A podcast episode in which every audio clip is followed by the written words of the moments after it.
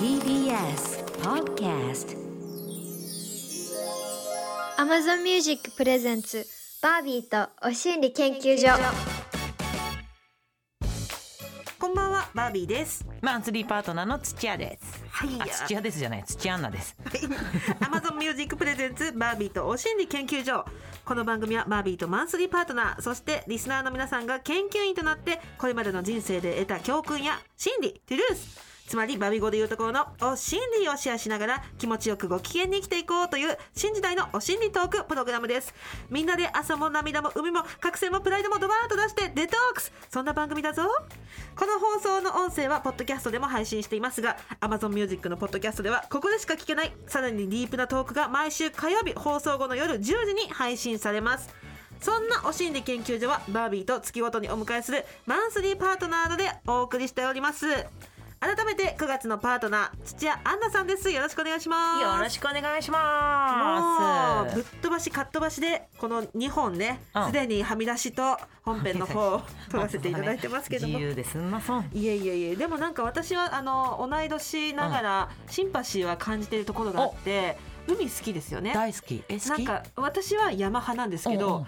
なんか海のポジティブ山のポジティブみたいな感じうんうん。はなんとなくシンパシーとしては感じてましたポジティブななんだよね。自然界に行く人は。な。んかさやっちゃえイケイケどんどんみたいなね。そうなの。そんなノリはねで、しかも自然界にいると自然界の大変なことの方をいっぱい経験してるかはいら。はいはいはい。なんかへでもないなって思っちゃうんだよねいろんなことがね、そうそう。私たち自然に生かされてるみたいな。そう海大荒れの時に泳げって言われて「おーす」って言って泳いでるから、うわー。なんか人生の大荒れは何も何とも思わない。の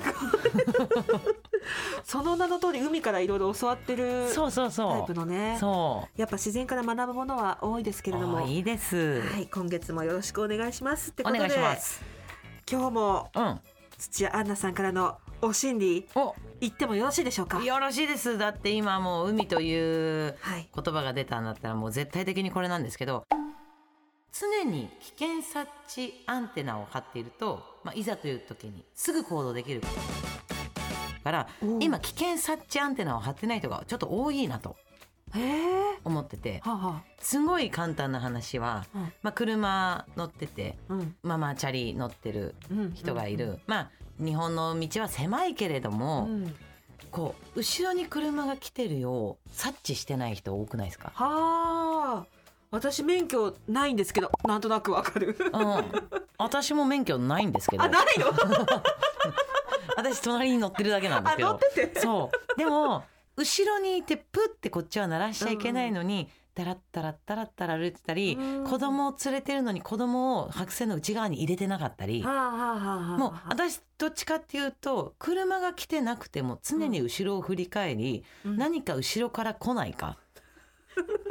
大丈夫か？って。で人がこう前から歩ってきた時に何を持ってるこの人はとか。すごい。そういうの敏感。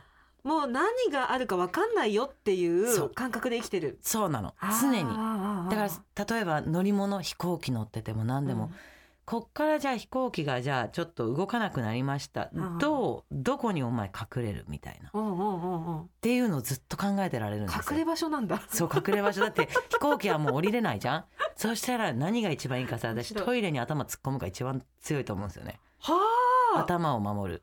えー。かか、あの荷物入れ。うんうん荷物入れ。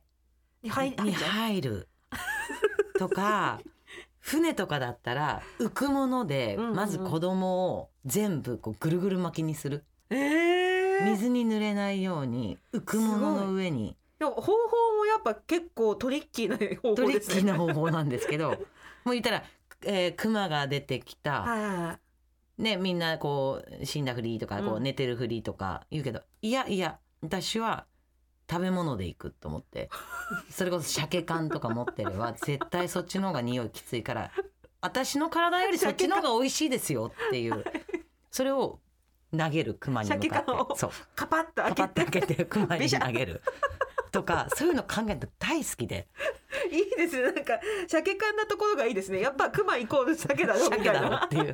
そうそういうのがめちゃめちゃ好きだから、えー、じゃあその飛行機の上の棚が安全かなとかって思ったら、うん。そのシミュレーションも乗ってる時にしてるわけですか？してる。ここに足かけてとか。そうそうそうそうそう。すごいすごいですよ。動線もちゃんと動線とかが大事なの。動線確保。動線確保が大事。あとそのなんか変な人と道に出会った時に、うん例えば向こうが武器持ってたら、うん。めっちゃ走んなきゃいけないじゃないですか、うんうんうん、その時のダッシュとかたまにやるんですよ。待ってたまにやるってその 出くわしてるわけじゃなくて。なんかちょっとああ。の人ちょっと変な動きしたなと思ったらうんうんバッと走んの。えー、すごい、その時にもう本当ももをめちゃめちゃ上げてうん、うんめちゃくちゃ速く走ってそうしたら38歳走れるなって思うじゃないですか。うんうんでそっからまっすぐ走ったらその人がめちゃめちゃ足速かったらうん。負けるからうん。こう右曲がって左曲がってこっち行こうみたいな、えー。そういうのとかも考えてる。すごい。ちゃんとなんかでもいろいろ考えているけどいるからかわかんないけど荷物今日少なめじゃないですか？あすごいとこ今気づきましたね。はいどうして？そっちはあえて？あ超荷物？うん別に荷物いらない人だから。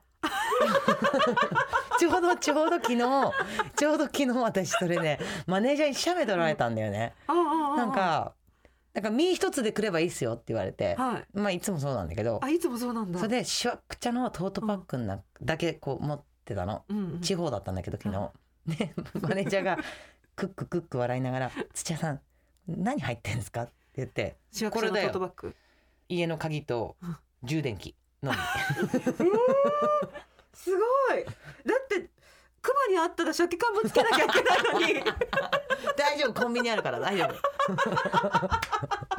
買えばいい買えばいい。すごいなんかこう危険をちゃんと察知して荷物が多いタイプではなくって身軽だけどちゃんと動線をイメージはどうせイメージはするタイプ。するの。でこれ大事だと思う。面白い。そう。確かにね。身軽だから逃げれる時もあるし。あるしあるし、うん。実際それは大事。そうだから家の家でも子供たちとそういう話するの。地震があったらどこが一番安全かなとか、うんうん。結構それにで30分トークとかする、あと変な人が来たら、うん。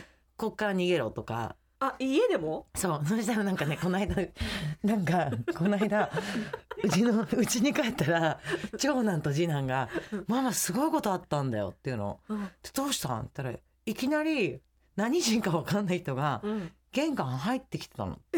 で私「えー!」って言って。うん。で「えどういうこと?」そしたらなんか「すいません」って入ってきたんだって。えー？でしかも玄関上がって、ででその時やっぱうちの子だよね、うん。次男はすぐに包丁のとこ行ったんだって。おおそう素晴らしいでしょ？わかんない、うん、うん拍手なのかわかんないけどすごい。すごいって思ったんだけど、うん。その人あのお手手に絵とかも書いてあったみたいで、純粋に「ここ誰々さんですか?」って入ってきたんだって。ほで長長男が「うん。あ隣ですそれ」って言ったら「あ隣ですか？わかりました。すいません」って出てったの。うええで私もそれ見てないんだけどうん「すごかったよ」って言うから。ちょっと待ってその前に鍵は開いてた。書いてたの危険察知能力はまず鍵からじゃないの。鍵開いてんだよ。そこ開いてる。鍵開いてんだよ。わかんない。能力高いの低いのかわかんない。鍵開いてたから入ってきちゃった。すそう ごい。そうなんだ。そう。でも入ってくる想定をしてるからね。してるからもいうつも。もうもう入ってきたらこう行くぞって。長いもん出せ長いもん出せみたいな。人が入ってきたら向こうが大人の男の人だったら絶対的にうん。かなわないけどうん。だから長いもので距離取れるし。距離取っていくって。え待ってつくつくつくってことあな上から振りかぶとかじゃなくてつく。やっぱあの溝落ちあたり。溝落ちとかもう言ったらね あの男の人の大事なところとかもうそこつけば。なるほもどうそれとあとはもう何？あスプレー系ですよね。あー。んスプレー系。でもつくが一番距離取ろう。距離取ろう。えそのつく棒は家に何かしらあのバレエの練習の棒があんでそこそれいけって言ってんですけど。まさかバレエのやつが防犯グッズになってるとは。すごいな。あとはなんか電車乗ってる時はあのリュック前にしろとかね。あーうんうんリュック前にしたらまあ言ったら厚みがあるわけじゃん。うんうんもしなんかこう刺されるとかなっても少しカバーできるわけじ そっか。ゃん。そう。でも荷物ないんだけどね私。荷物ないじゃん 木の幹のままで一番 ガードが緩いガードよね。ただ走る練習はしてるから。そっか足は速い足は待って鍵は開いてて鍵開いてて。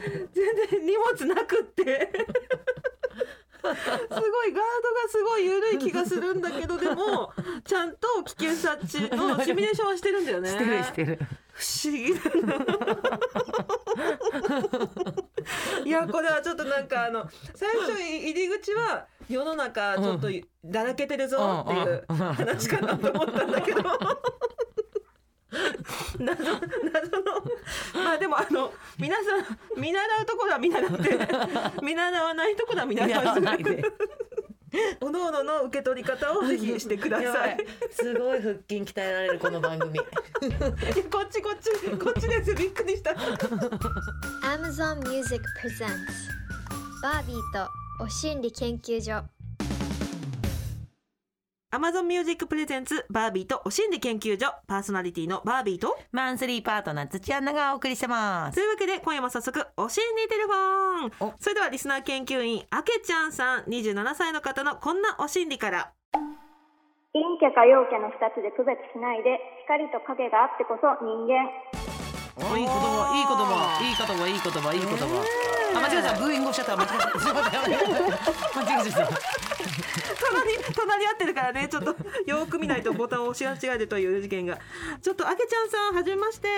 あ、はじめまして。お願いします。お願いします。よろしく。今どちらからですか？あ、今あの仕事中であのお会社の会議室からテレフォンしてます。おしゃれ。会議室取っちゃっていいの？はい、会議室取ってもうバッチリ鍵閉めました。オッケーオッケー。いいよいいよ。本当に絶対に見つからないでね鍵は閉めとこうね。ねえ。しっかりと鍵閉めてください。はい。これ改めてお心理が陰キャかはい。陽キャかの2つで区別するな。うん。光と影があってこそ人間だっていううん。お心理ですけどこれはどういう時にたどり着いたお心理です？なんかこのなんか陰キャ陽キャってこう、うん。結構最近聞くようになったといううんか、うん。そうね。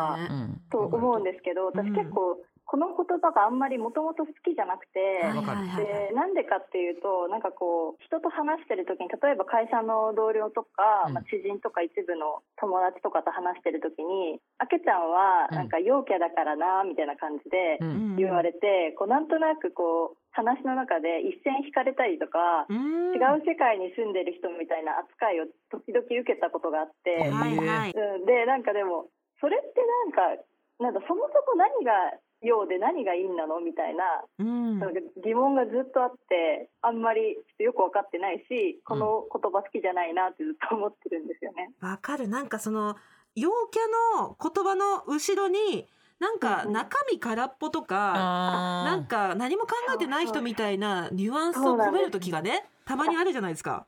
いや本当そうなんです。なんかそのうん。なんていうんですかね。やっぱ私もその陽キャだからなって言われた時に、うん。その裏ではこう何の悩みもなくヘラヘラしてポジティブで生きてられちゃう人だからなみたいな風に聞こえるんですよね。はで。なんかいいなんだろう全部いい意味で聞こえないというかうん、だけどねやっぱ私だってでも人に言えない悩みも過去も暗い過去もあるし、うん。なんか今だってもうその陰の時間もそれなりにあるしみたいな。うんうんうん 勘違いしてるよね。陽キャうん。陽キャっていうか明るい子はみんな明るいと思ってるけど逆だよね暗いからこそ明るいんですけどうんっていうのを分かってない逆に空っぽな人が空っぽな言葉を言ってるんだよね。あうん、ー確かにそうなんだよ。ねこれ多分一般的なイメージだと、多分アンナさんもうん、あの陽キャにくくられていると思う。めちゃくちゃ暗いぜ。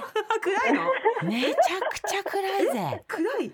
そうに決まってん。めちゃ私のなんでロックやってるかって言ったらもあうー。そこですよ。確かにそう。暗くてすごいネガティブだからこそ自分でどうやって明るく楽しい時間をとか、逆に陽キャの人って、まあ陽キャって私初めてこうやって言ったけど、うん。明るい人って人を楽しませようって思ってうんなんかみんなと会ってる時は楽しい時間にしたいからってやってるけど、本当はその後自分家で一人で、あなんかこういうこと言っちゃったのはあー。あんまよくなかったかなとか悩んだりとかするぐらいなんですよ。だから土屋アンナ暗いです。暗いですよ。す私の明るく言っていただいた暗いです。歌詞とか超暗いよ。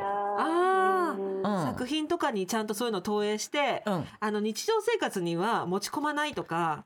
そうなんか別に多分あけちゃんもそうだと思うけどそこまであんま考えてないじゃん。なんかあー。別にそのキャラで行こうとか思ってなくてうんうん。ただ単にね。ねうん今日という日をこうしようとかなんかまあ自然体でいたのがうん。そういうのにちょっとぐちぐち言う人がうん。何キャ何キャって言うけどそんなキャラなんてあなたに決められたくないしと思って。あー本当、うん。その通りです本ね。当。わかる、うん、なんで恋人でも家族でもないのになんで私のキャラわかるわけ？ってう。んうん。自分でもわかんないわ。みたいな。うん、うん。確かにね。まあそのアンナさんがおっしゃったように、なんかその意外となんていうんですかね陽キャって言われる人って一人の時めっちゃ暗かったりとか、なんか逆にこう自分陰キャだからみたいに言ってる人と話してみると結構根垢だったりとかそうです。するなって思って、なんかそのなんていうんですかね人間そもそもなんか陰と陽を持ち合わせてるものじゃないですか、人間自体が。そうででそのなんか矛盾がやっぱなんか魅力的でいいなって思う要素だったりするから、うん。なんかこの単純に陽キャ陰キャみたいな感じで分けないでほしいなっていうのが私の意見なんですよ。いいね、あけちゃん乗ってきてるぜ。あけちゃん、あけちゃん、もうね、本当アーティストとかそっちになった方がいいよ。そういうメッセージを世の中にバンバン伝える人って少ないから、でもめちゃくちゃ頭いいし、うんめちゃめちゃそういうことが大事大事。本当うん、可愛いとかもそうじゃん。うん可愛い子ぶってるとか、あなんか。ー可愛い子ぶってるのね。中身がいろいろな意味あるもんね。だってう。いう私お腹いっぱいなんでって食べないって言ってる人ほどご飯食べてたりするから後ろで。飲めないっていう人ほど飲めるから多分我々飲む食べれるじゃん？そうそうそう。いや食べれないって言ってる子は、うん。絶対絵描いてポテチ食ってるから。そうよ。いろんそうかも。ないろんな側面がありますよ、そうなの、うん。よく見せようとしてるだけの人っていうのはいんの。うん、うんうんうん。うん。なんかねちゃんとこううん。見せる部分を決めてる人もいるだろうしね。こそう。ここをこう見せようとかね。そうなんだよ、うん。そう。あとなんかそのなんですかね。今陽キャがどうのこうのって話だったと思うんですけど、なんか陰キャの方もうん。こう、なんていうんですかね。もうなんか例えばですけど私が本当に言われた言葉で、うん。なんかあけちゃんみたいに陽キャじゃない陰キャだからなんとかできないですみたいな。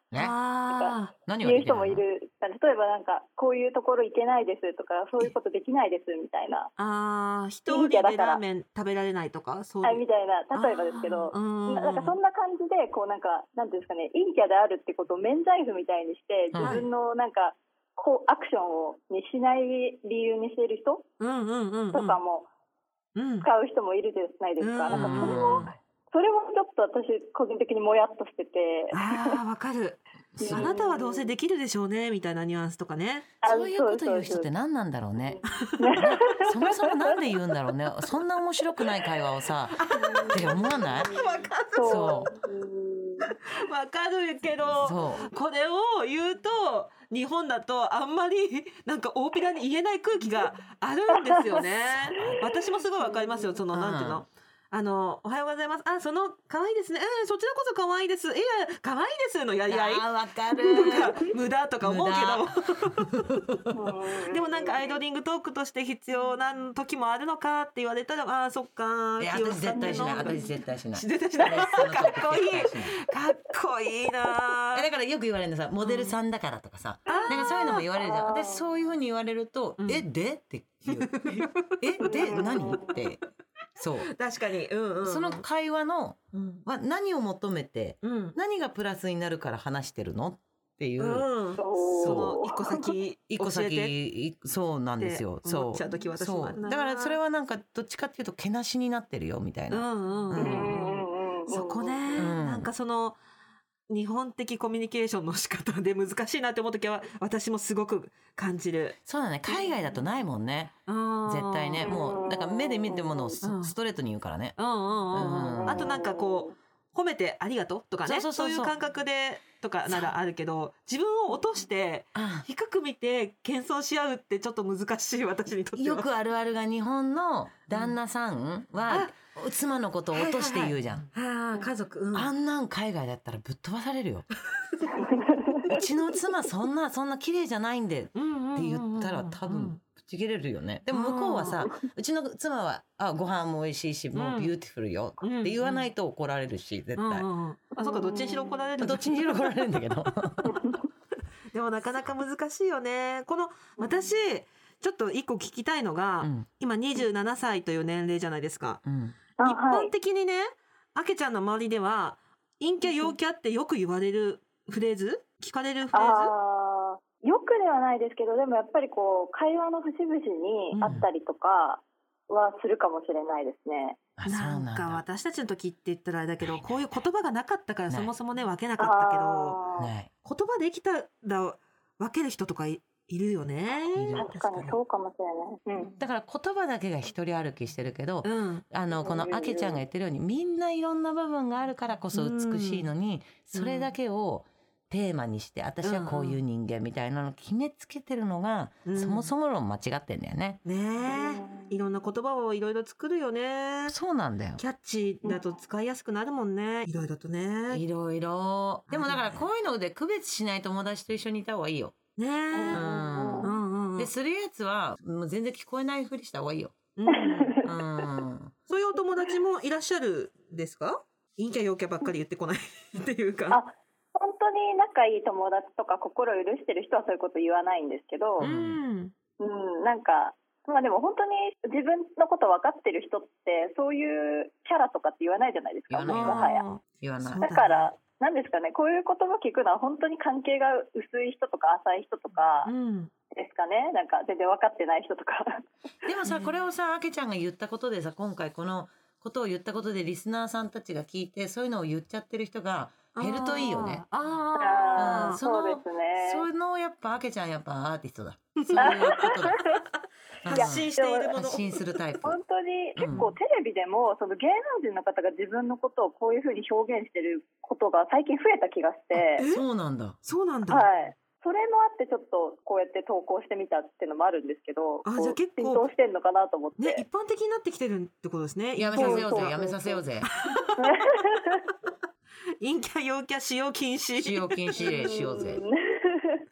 え、あけちゃんは陽キャってはい言われがちなぐらい明るく振る舞う時があるんですか？あ、というか100%の確率で陽キャだよねって言われますね。へえ。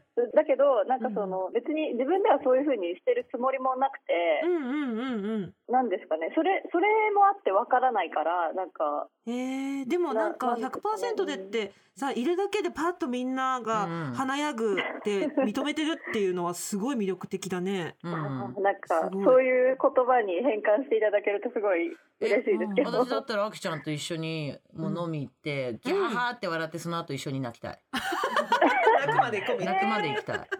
泣きたいですいいね一緒に。うん、そっちの方が絶対ね楽しい楽しいよ一緒にだってね人間付き合ってて。ちょっと、うんそろそろお時間みたいなんだけど、あけちゃん研究熱心らしくって、うん。テーマをいろいろともらってるけど、なんか非常に興味深いテーマなので、居残りはいしてくれますか？します。はい。あーありがとう。じゃあ会議室でお待ちください。はい、わかりました。鍵は閉めてくださいよ。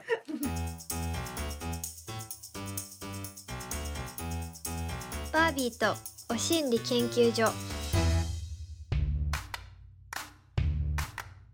さてこの放送の音声は Amazon Music のポッドキャストでも配信されているんですがバービーさん、ポッドキャストって知らない方にも説明できますか？もちろんです。インターネット上の音声コンテンツのことですね。コメディの番組やニュース番組、いろいろなエンタメや英語の学習番組などなど、本当にたくさんのジャンルがありますね。その通りいつでもどこでも自分に合った番組が楽しめる音声コンテンツなんです。そんなポッドキャストは Amazon Music のすべてのストリーミングサービスでお聞きいただけます。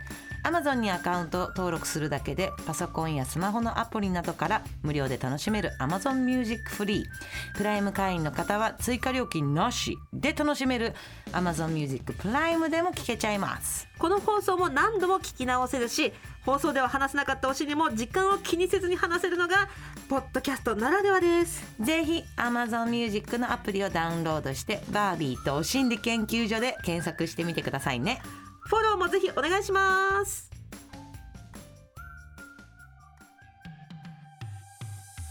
バービーとお心理研究所あっという間にエンディングのお時間です。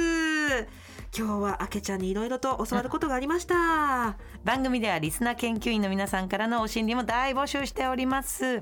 仕事や恋愛の失敗から学んだ教訓やお心理美容健康お金や仕事のお心理人間関係でこんな悩みがあるんだけど解決のヒントになるお心理ありませんか？などなどどんなものでも OK です。電話出演 OK という方は電話番号をご記入の上番組公式 LINE にメッセージをお寄せください。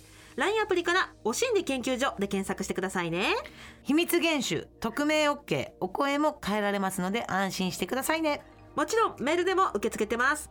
アドレスはおしんりアットマーク tbs.co.jp co.jp お心理の綴りは OSHINRI です。電話出演してくださった方には Amazon ギフトカード1000円分をプレゼント。皆さんからのプリップリのお心理お待ちしております。そして Amazon Music のサービスではこの番組と番組のスピンオフポッドキャスト Amazon エクスクルーシブバービーとお心理研究所の両方がお楽しみいただけます。Amazon Music で独占配信するポッドキャストではラジオでは話せなかったはみ出しお心理を配信中。どちらも更新はこの後火曜日夜10時です。詳しくは番組ホームページをご覧ください。そしてそして最後にお知らせのありますか、あるよ。おあのね先週ね7日に配信になったばっかりの新番組なんですけど、はい。Amazon プライムなんですよ。でケルベロスのくしゃみっていうのに出演してます。わあこれどういう番組です？なんかね、うん。まあまあまあ今日も今回もなんかすごいいろんなことぶっちゃけトークしてるけど、はそうだね。あのめぐみさんも一緒なんですよね。っていうことはもうもうはいはい。想像していただければわかるように、はい。結構強めの女子たちが、えー 出ております。で自分らしい生き方とか好きな音楽とか、うん。音楽とかをつまみにぶっちゃけトークしてて、うん。まあでも結果言うとセルフラブがテーマなんだけど、まあ、言ったらみんな違うよねっていうみんな違うから面白いよねみたいなうん。ところでのお話なので、えーまあ見てるとすっきりすると思うし、うんうんでも結構奥深いものになってます。で Amazon Music では、まあ、おすすめ楽曲と未公開トークを収録した限定プレイリストも公開中になってます。はい、なのでぜひぜひ映像はプライムビデオでプレイリストは Amazon Music でチェックしてみてください。新しいですねうんチェックしてみます、ということでバービーとお心理研究所今夜はここまでお相手はバービーとそちらのでした。それではまた来週